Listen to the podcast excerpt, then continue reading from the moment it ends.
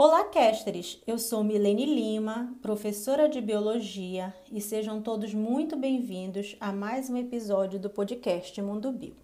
Neste episódio, falaremos sobre a posição dos vírus na árvore da vida, baseado no artigo O papel dos vírus na árvore da vida, publicado em 2012, de autoria dos virologistas José Modena, Eurico Arruda e Gustavo Acrani. Que árvore é essa?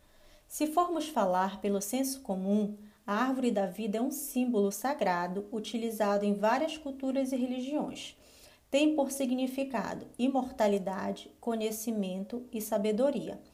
Também representa os ciclos da vida como um todo. Mas o nosso interesse aqui é científico, é falar da árvore da vida dentro da biologia.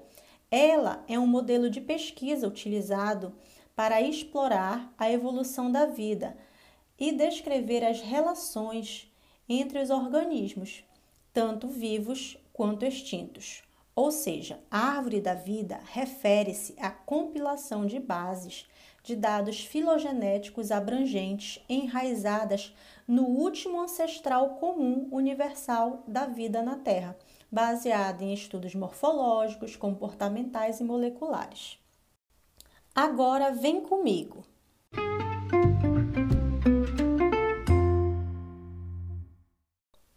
Todos os organismos celulares presentes em nosso planeta estão agrupados no que chamamos de árvore da vida. O modelo dessa árvore, proposto no final dos anos de 1970 pelo microbiologista norte-americano Carl Ruse, divide a vida em três domínios: bactérias, arqueobactérias e eucariotos, cada um contendo muitos ramos. Os ramos representam conjuntos de organismos agrupados segundo as características que compartilham, e cada ramo que se divide em outros abriga um ancestral comum aos grupos de organismos que surgiram depois. No entanto, os vírus não aparecem em nenhum dos ramos dessa árvore onde eles poderiam ser colocados nesse esquema da evolução dos seres vivos.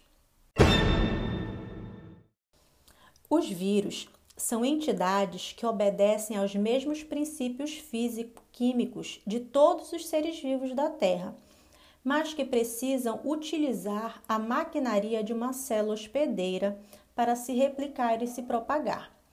São refinados parasitas moleculares os vírus são comumente associados a doenças que acometem humanos, outros animais e plantas, causando prejuízos à saúde e à economia. Por isso, são vistos como maléficos e destruidores. Entretanto, apenas uma pequena fração dos vírus conhecidos causam doenças em seus hospedeiros. E esse é somente um dos efeitos que podem ter nos organismos que infectam, na verdade, eles podem interagir de diversos modos com os seres vivos do planeta, o que faz deles ferramentas notáveis para a evolução da vida. Os três grandes domínios da árvore de Ruse foram determinados com base na variabilidade observada na sequência de bases, unidades fundamentais das moléculas genéticas, do gene 16S do RNA ribossomal. Os ribossomos são organelas existentes no interior das células e são responsáveis pela síntese de proteínas. O gene 16S é encontrado no RNA ribossomal de todas as formas celulares conhecidas de vida, mas sua sequência de bases varia em cada uma, e as semelhanças e diferenças dessas variações permitiram determinar os graus de parentesco entre os diversos organismos e, com isso, desenhar a árvore da vida. Os vírus, porém, não são organismos celulares e não têm ribossomos. Eles usam os ribossomos das células que invadem para sintetizar suas proteínas. Os vírus têm participação fundamental no movimento e na construção da vida por serem capazes de infectar organismos de maneira permanente e muitas vezes silenciosa.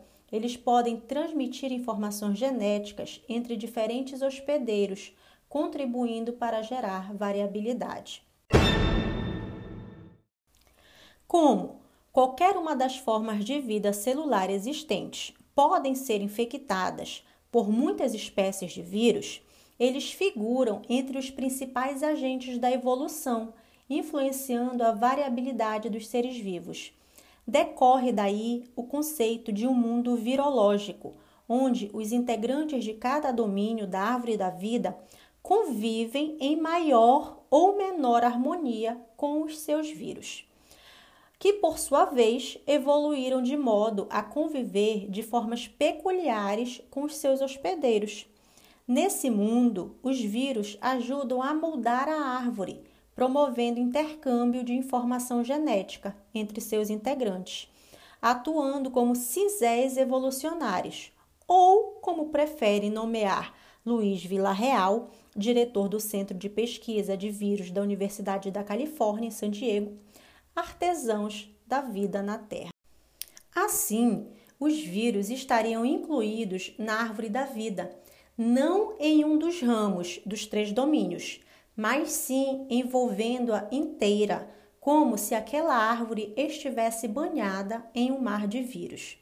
Todas as variedades de vírus existentes estariam, portanto, relacionadas a todas as outras formas de vidas celulares. Essa perspectiva possibilita entender os vírus como entidades criadoras de genes que podem ser acrescentados aos genomas dos hospedeiros, aumentando a diversidade genética existente. Isso é facilitado pela rápida replicação dos vírus que têm frequências de mutação bem maiores que a de seus hospedeiros, o que os torna fontes de inovação genética. Um exemplo: os vírus com genoma de RNA, chamados de retrovírus, são encontrados em todos os vertebrados. O mais famoso é o HIV, que causa a AIDS em humanos. Eles apresentam duas características marcantes. A primeira é a sua capacidade de fazer retroceder o fluxo normal da informação genética.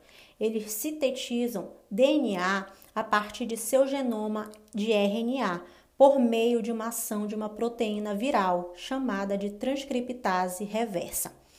A segunda é a sua capacidade de integrar seu material genético convertido em DNA ao material genético da célula hospedeira. A ocorrência dessa integração em células germinativas, como óvulos e espermatozoides, permite que a nova informação genética seja transmitida de pais e mães para filhos. Assim, o vírus deixa de ser uma partícula infectante externa e passa a constituir parte do genoma do hospedeiro. Esses fragmentos genéticos chamados de retrovírus endógenos ou provírus já foram identificados em muitas espécies de vertebrados, compondo uma fração significante do genoma total desses hospedeiros. Estima-se, por exemplo, que 8,3% do genoma humano sejam formados por esses fragmentos, em consequência de infecções virais ocorridas ao longo de cerca de 3,5 milhões de anos de evolução. Esse percentual supera o de genes funcionais existentes em nosso genoma, que é de 4% a 5%, o que nos leva a indagar se as sequências virais têm função em nosso organismo.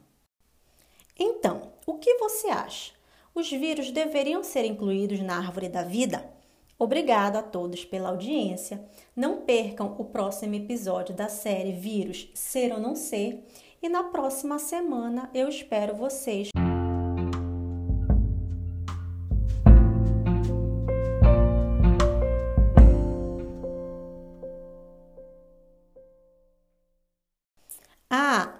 E se vocês gostaram do episódio de hoje sobre vírus e árvore da vida, Fique ligado no Mundo Bio Podcast todas as quartas-feiras, 10 horas, com novos episódios. Fale conosco também através do nosso e-mail podmundobio@gmail.com e nos siga nas nossas redes sociais no Instagram, arroba Podcast e no Facebook Mundo Bio.